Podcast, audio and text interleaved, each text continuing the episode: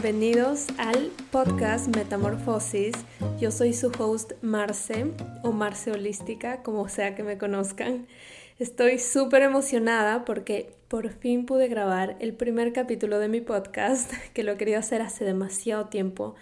Y de hecho lo logré por la técnica que desarrollé y que les voy a enseñar en este capítulo para organizarse y regresar a su rutina. Pero antes me voy a presentar por si acaso no me conozcan. Soy ecuatoriana de Quito, a diferencia de lo que piensa todo el mundo, porque piensan que soy mexicana, pero no, soy ecuatoriana. Mi acento a veces eh, puede confundirlos. Pero bueno, soy ecuatoriana, crecí allá, me vine a Miami a estudiar, a terminar mi carrera de arquitectura y hacer mi máster. Así que se puede decir que era una súper overworked arquitecta, eh, pasaba estresada todo el tiempo, me encantaba la carrera, pero en realidad cuando me lancé al mundo real y empecé a trabajar, simplemente fue eh, no lo que yo estaba esperando, no tenía la filosofía que yo quería para mi vida. Y por este otro lado tenía esta otra pasión acerca de la salud y cocinar. Entonces, bueno, en cuarentena me lancé y empecé a cocinar, a postear mis recetas, hablar acerca de salud y una cosa llevó a la otra y bueno, terminé aquí. Ahora soy una full-time health coach y si quieren escuchar el resto de mi historia yo creo que se necesita un capítulo entero, así que eh, respóndanme en Instagram si quieren, me mandan un mensaje y puedo hacer un capítulo sobre mi historia. Pero bueno, ahí tienen un pequeño resumen. Ahora hablemos acerca del nombre del podcast. Lo llamé Metamorfosis porque, by definition, metamorfosis es cambiar de un estado al otro. Entonces, básicamente eso es lo que yo sentí que, que hice cuando me cambié de ser arquitecta a ser health coach, de no importarme mi salud en lo absoluto a que ahora sea la prioridad de mi vida y bueno, un montón de cambios que hice durante este año y que básicamente es lo que trato de enseñar a mis alumnas porque ahora que soy health coach doy cursos sobre cómo ser más saludable. Entonces se me ocurrió este nombre porque aquí vamos a hablar absolutamente todo lo que se refiere a transformación, a cómo llegué de la persona que era antes a la persona que soy ahora y cómo ayudo a estas mujeres a lograr lo mismo. Así que aquí les voy a dar tips, les voy a contar historias y les voy a dar todas las herramientas para que puedan hacerlo ustedes también. Así que empecemos. ¿De qué se trata este capítulo? Precisamente es tres pasos para crear una rutina saludable. ¿A qué me refiero con una rutina saludable? No es lo que todos piensan, no significa poder ir al gimnasio una hora diaria y poder comer saludable todos los días y hacerte meal prep. Me refiero a una rutina en la que tengas paz mental, en la que estés saludable mentalmente, porque casi siempre estamos fuera de rutina y estamos dejando todo para el final, estamos llegando impuntual a todas partes, no alcanzamos a hacer todo lo que nos proponemos y obviamente eso nos quita nuestra paz mental, nos tiene estresados constantemente, así que hoy vas a aprender cómo tener esa rutina saludable sin importar cuál sea tu propósito y eso es lo que les voy a enseñar aquí voy a enseñarte cómo crear tu rutina basado en tus propósitos. Ahora, ¿para quién es de este tipo de rutina o esta estrategia? Puede ser absolutamente para todo el mundo, no importa si tú tienes un trabajo de 9 de la mañana a 5 de la tarde o si tal vez trabajas a la madrugada o si trabajas desde tu casa. Es útil para todo el mundo, pero principalmente si es que tú manejas tu tiempo por completo.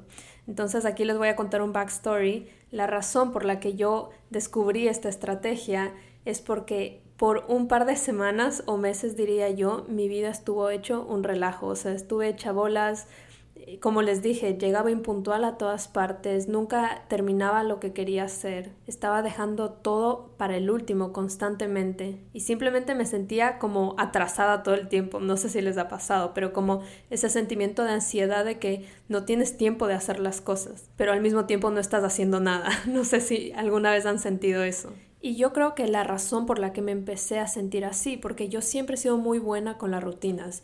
Yo soy la que siempre tiene un horario, un calendario, tiene un to-do list todos los días, pero siempre he estado bajo las reglas de alguien más, siempre he estado regida al horario de alguien más o a un horario predeterminado y mucha gente le pasa eso. Primero, obviamente, en mi familia, cuando te ponen las reglas y las órdenes en tu casa y luego en el colegio, en la universidad, en el trabajo. Siempre estás cumpliendo un task o una orden que te está dando alguien más.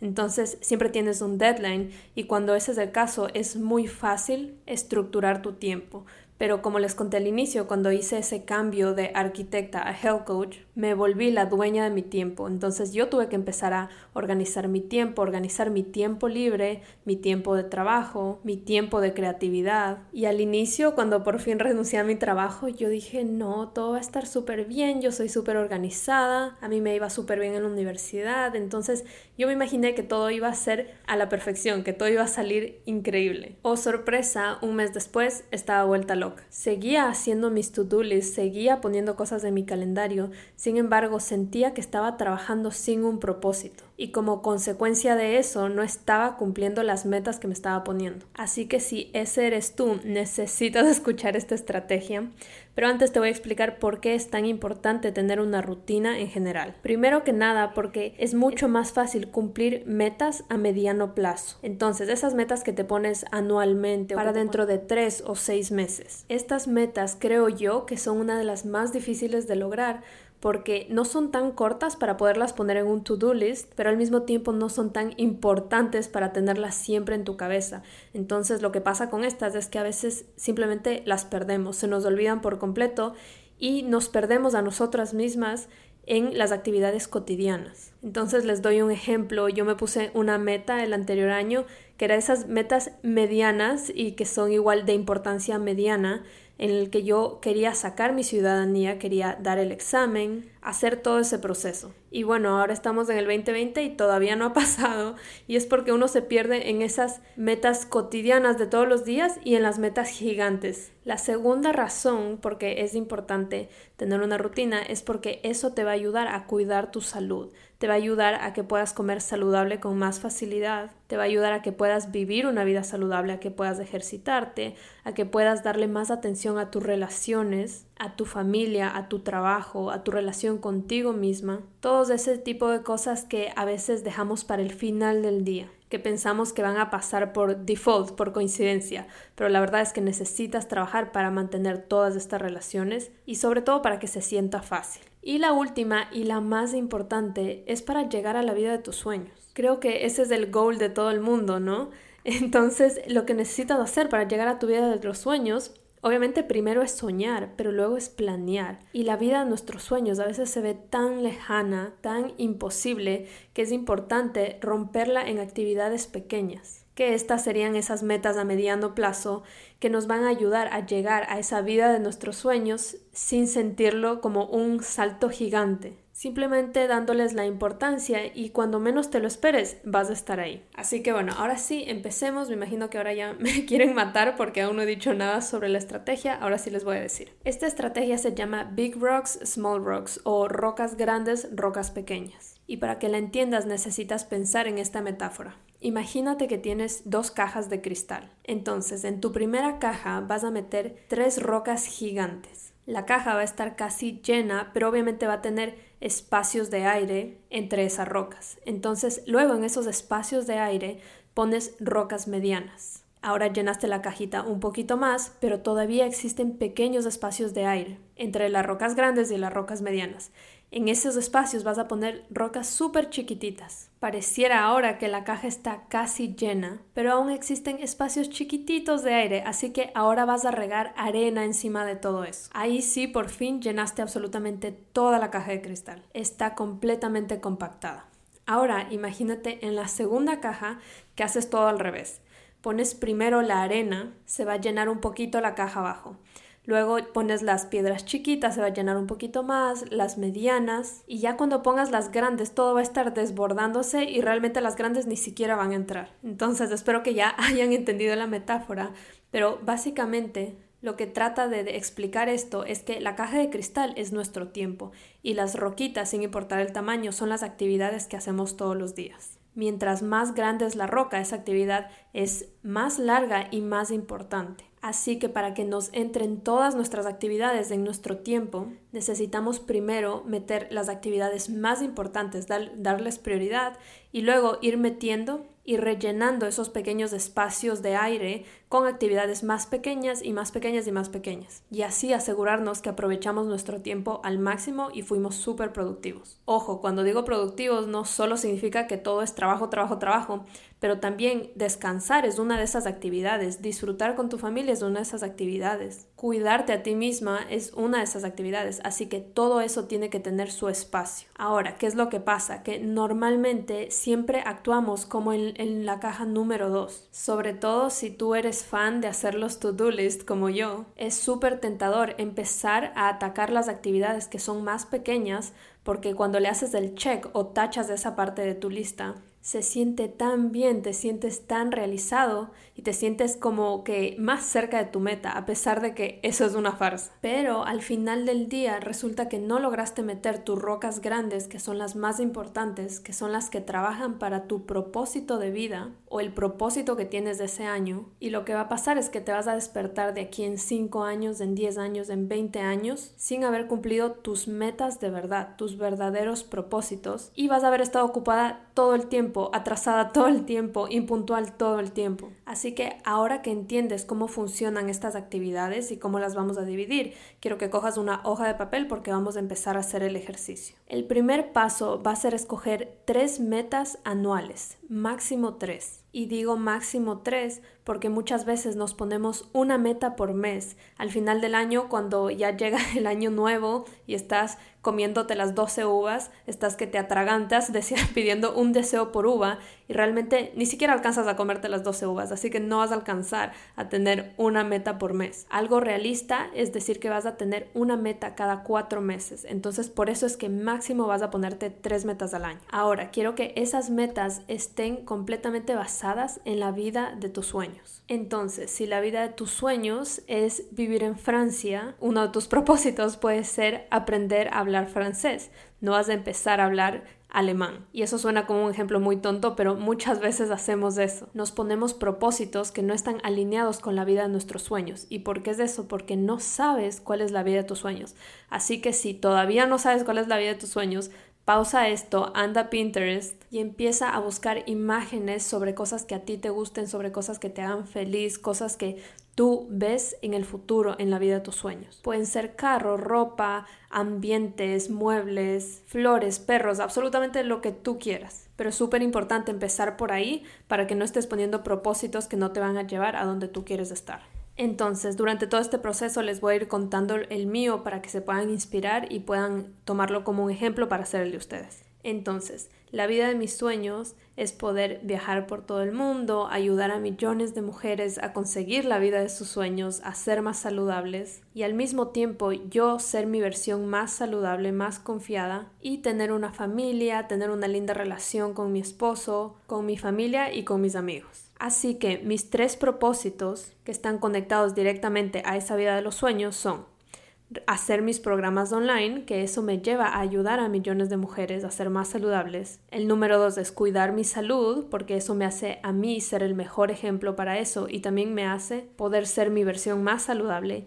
Y el número tres lo llamé personal, en el cual significa que quiero trabajar en mi relación conmigo misma, con mi novio, con mi familia y con mis amigos. Entonces, ahorita ya tienes que tener tus tres metas anuales no importa que estemos en noviembre, igual puedes ponerlas y en enero empiezas de nuevo. Entonces ahora que ya tienes esas tres metas, tienes que hacer abajo una lista por cada una de esas metas de actividades que necesitas hacer todos los días para llegar a esa meta. No importa si es una actividad que tienes que hacer una vez al mes, igual ponla ahí. Absolutamente todas las actividades que necesitan pasar para que tú llegues a ese lugar. Entonces, un ejemplo, con mi meta de crear mis programas, en mi lista está crear posts de Instagram, crear recetas, desarrollar mi programa, hacer la parte administrativa de mi programa, vender mi programa, hacer un podcast, hacer un YouTube, seguir tomando cursos para ser mejor coach, hacer coaching grupal, etcétera, etcétera. Es una lista larga, pero todas esas actividades juegan un papel importante para que yo pueda crear estos programas. Obviamente no te vayas de largo, no sea súper específico. Yo podría poner como que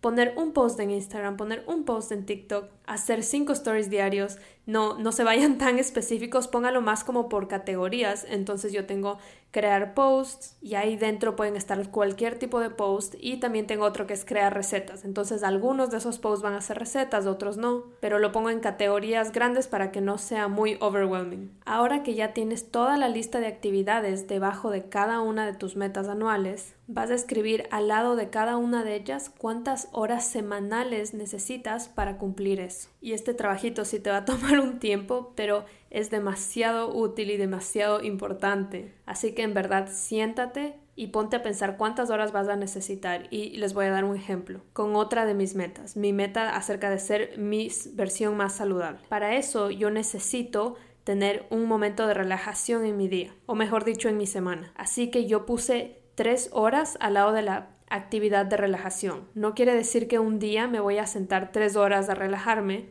sino que tal vez hago 30 minutos de meditación todos los días, o tal vez otros días significa irme a caminar con mi perrita. Hay otros días que puede ser simplemente ver Netflix. Entonces, de nuevo, no es una actividad específica, es más como una categoría. Otro ejemplo, en la sección de personal, una de mis categorías es Andy, que Andy es mi novio. Entonces, Andy tiene 8 horas al lado. Y sé que suena súper frío o cruel decir como que, ah, le doy 8 horas a esta persona de mi vida o le doy 3 horas a mi familia a la semana. Pero la realidad es que si no lo planeas así, en verdad terminas dándole 0 horas a esas personas. Es muy común que vayamos al trabajo y hagamos ejercicio y comemos saludable y, nos, y damos prioridad a absolutamente todo y a nuestras parejas o a nuestra familia le damos lo que sobra de nosotros. Y al final del día, a las 9 de la noche, cuando estás súper cansada, no sobra absolutamente nada de ti. No sobra tiempo para conversar, no sobra tiempo para que tal vez compartan sus sueños, no sobra tiempo para que hablen de su relación, no sobra tiempo para su intimidad, para absolutamente nada. Así que ahorita puede sonar medio cuadrado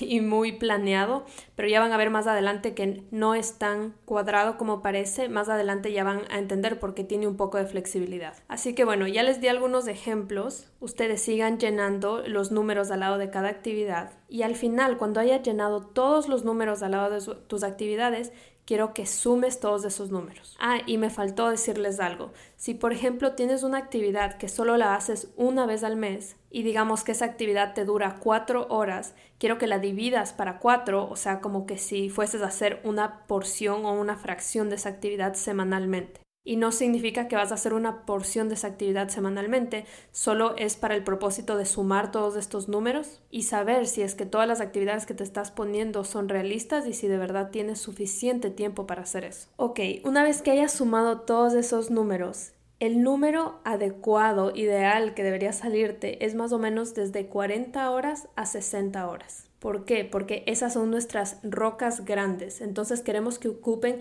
la mayor parte del tiempo, pero que todavía nos queden esos espacios de aire, esos tiempos libres para que podamos meter las rocas medianas, las rocas pequeñas, cosas como arreglar la casa, ir a lavar el carro, irte de compras, cualquier otra actividad que básicamente si no la realizas, tu propósito no va a cambiar. Entonces, justo eso que dije ahí es un tip súper bueno para saber identificar si es que esas actividades que estás poniendo de verdad trabajan para tu propósito. Como por ejemplo, tender la cama. Tender la cama es importante pero si yo no tiendo la cama un día, no voy a dejar de ser mejor coach. Si no tiendo la cama un día, no voy a tener una mala relación con mi novio o mi pareja. Si no tiendo la cama un día, no voy a dejar de ser mi mejor versión saludable. Entonces, este es un ejercicio que no te va a salir tal vez a la primera, tienes que hacerlo varias veces, pensarlo, repensarlo, pégalo en tu pared para que sigas modificando, rayando, tachando. Ahora, ¿por qué amo tanto este ejercicio? Es porque te hace literalmente abrir los ojos sobre la cantidad de actividades que nos ponemos que de verdad no tenemos tiempo para hacerlo. Entonces les cuento que cuando yo hice esto por primera vez, la cantidad de horas que me salió fue 120 horas. Entonces imagínense lo que es 120 horas, es casi el triple de lo que representan las horas en un trabajo de oficina semanalmente.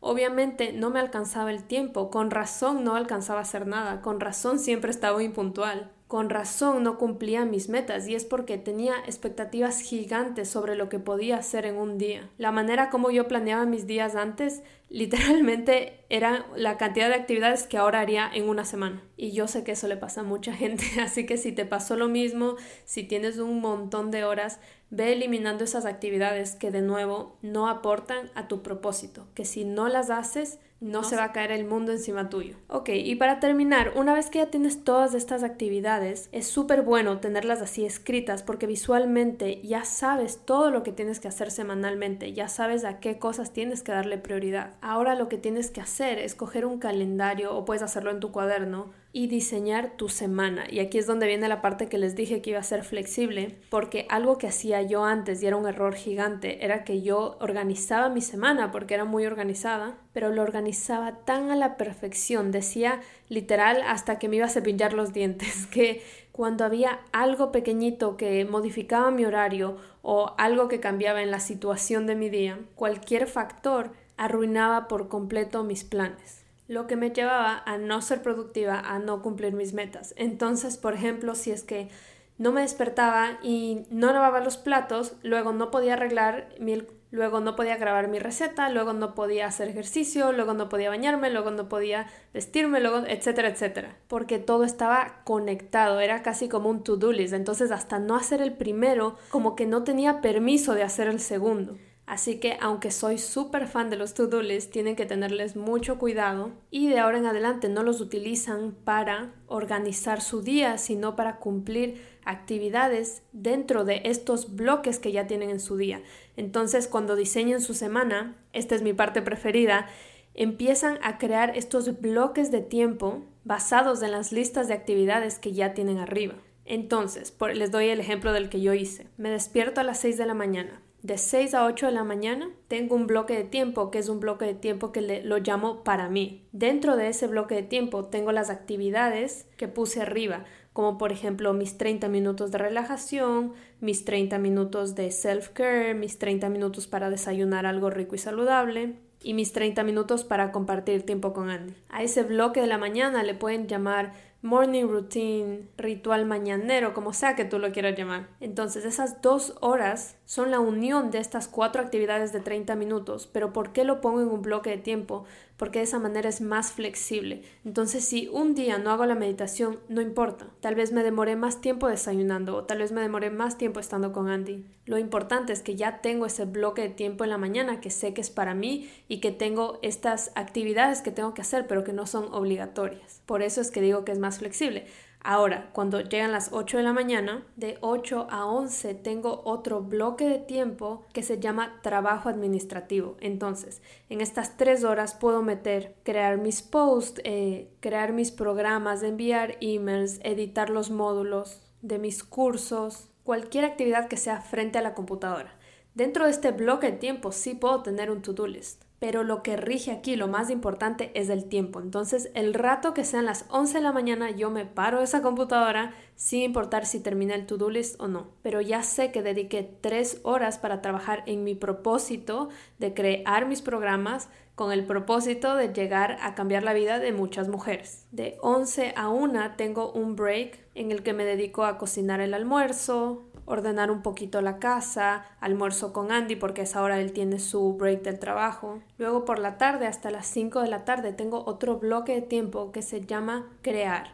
En ese momento hago cualquier cosa que, que tenga que ver con un proceso creativo en lo que yo hago todos los días. Entonces puede, hacer, puede ser hacer recetas, tomar fotos, crear los artes de mi programa, grabar un video de YouTube, grabar un podcast como este, todo lo que sea crear, crear, crear. Todo eso ahí se unen muchas actividades que me llevan a cumplir varios de mis propósitos. De nuevo, puedo utilizar un to-do list, pero el rato que son las 5 de la tarde, sin importar lo que logré, me paro. Luego de 5 a 6 tengo una hora que es otro bloque de tiempo donde puedo pasar con Andy que ya regresa al trabajo, saco a Lunita a pasear por aquí. Es casi como un break, pero que también estoy dándole ese espacio a mi familia, a mis seres queridos. Y ya, como pueden ver, no todo mi día está ocupado, tampoco tengo planeado los fines de semana, pero esos son esos espacios vacíos, de esos huequitos de aire donde puedo empezar a meter estas actividades medianas, pequeñas, chiquititas, hasta llegar a como la arena cuando estábamos hablando de la caja de cristal. No puedo explicarles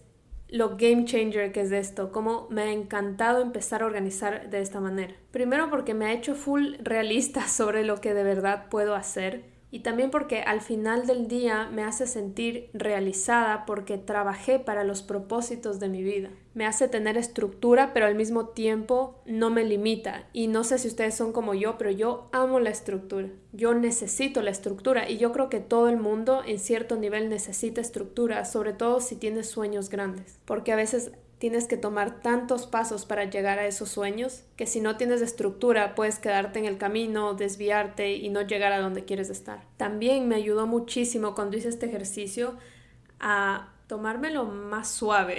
no sé, como que me di cuenta que por mucho tiempo estuve haciendo muchísimo, muchísimo, muchísimo y ni siquiera me lo agradecía. Estaba haciendo el doble de lo que sería un trabajo regular en una oficina. Así que me hizo apreciar mucho lo que hago, dejar de ser tan dura conmigo misma, dejar de ponerme expectativas tan altas, porque les juro que parecía que yo era dueña de un restaurante con todas las actividades que estaba haciendo. Y me hizo dar cuenta que a veces solo tienes que renunciar a ciertas actividades, no puedes hacer todo a la vez. Así que espero que lo vayan a aplicar. Espero que les haya gustado. Sé que si lo hacen van a ser muchísimo más productivos, no solo work related, sino también en su vida personal, en su descanso, en su amor propio, en todas esas actividades que dejamos para el final y que son tan importantes. Pero bueno, para el final les dejé un pequeño bonus. Les voy a dar tres tips súper rápidos de cómo ser más productiva, cómo tener más motivación, cómo dar ese primer paso y no dejar que el día se te caiga encima y tú te quedaste en la cama viendo TikTok o viendo Instagram por tres horas. Así que bueno, el primero seguramente ya lo han escuchado, pero yo lo escuché por mucho tiempo y no lo apliqué, así que se los voy a volver a repetir porque de verdad es lo máximo. Y es extender tu cama. Literal, abres los ojos te paras al baño, haces pipí, lo que tú quieras, regresas y tiendes la cama. Si no tienes tendida la cama, te vas a volver a meter, te lo aseguro. Y si tú no eres de los que se vuelve a meter, simplemente le da un vibe a tu casa de desorden. Así que es súper importante, por lo menos para mí, a mí, yo no puedo ser productiva ni creativa cuando hay desorden alrededor. Así que ese para mí fue game changer. El número dos es que no utilices tu celular la primera hora que estés despierto. Y la razón es porque primero el celular te captura, hay un millón de huecos en los que puedes caer YouTube, redes sociales, responder mensajes o tal vez si trabajas con el teléfono, ponerte a trabajar apenas te despiertas. Y pareciera que si es que tú trabajas con el teléfono vas a ser más productivo si es que coges el teléfono apenas te despiertas, pero la realidad es que no porque si lo haces vas a perder actividades que son necesarias en tu día como alguna actividad de relajación, una actividad de poner tus intenciones del día, desayunar, todas estas pequeñas actividades que son clave para que tú seas productiva el resto del día. Y aparte de eso, cuando tú estás durmiendo, cuando estás en sueño profundo, tu cerebro está cuando tú estás durmiendo, o mejor dicho, todo el tiempo tú estás creando ondas cerebrales, pero cuando tú estás durmiendo estás creando unas ondas que se llaman delta. Estas ondas se crean cuando estás durmiendo profundamente y cuando tú recién te despiertas todavía estás en las mismas ondas cerebrales. Así que cuando tú coges tu teléfono, inmediatamente, en cuestión de un segundo, cambias tus ondas cerebrales a unas que se llaman beta, que son las que tú creas cuando ya estás despierta, consciente, alerta. Entonces tener este shock, este cambio tan rápido de esas ondas cerebrales causa que tú tengas ansiedad el resto del día. Y cuando uno tiene ansiedad, no es productivo, porque te pones a pensar, ay, tengo que hacer todo esto y tengo que hacer esto, y te llenas de ansiedad y a la final del día terminas sin hacer nada. Así que no cojan sus celulares apenas se despierten, esperen por lo menos una hora. Y la tercera es que organices tus cosas el día anterior. Yo siempre esperaba para el lunes recién empezar a organizar mis cosas, recién hacer mis to-do recién organizar mi semana. Y lo que pasa cuando haces eso es que pierdes por completo el lunes y empiezas la semana con un vibe de retraso, o sea, ya estás retrasada todo el tiempo, ya estás dejando todo para el último. Así que mi tip es que siempre lo hagas un día antes. Entonces, cuando se trata de organizar tu semana, organízala el domingo en la tarde, para que primero descanses súper bien y el lunes ya sea producción desde la primera hora. Y cuando se trate de to-do list y cosas así más chiquitas, hazlos el día anterior y así no te la pasas pensando toda la noche en las cosas que tienes que hacer mañana, que eso me sabía pasar muchísimo a mí. Así que bueno, con eso terminamos todo. Me encantó explicarles toda esta información, espero que sea súper útil para ustedes. Me cuentan si lo hacen, me mandan fotitos por Instagram y si aún no lo hacen, síganme en Instagram, TikTok y YouTube como Marce Holística. Nos vemos en el siguiente capítulo. Un beso gigante a todos.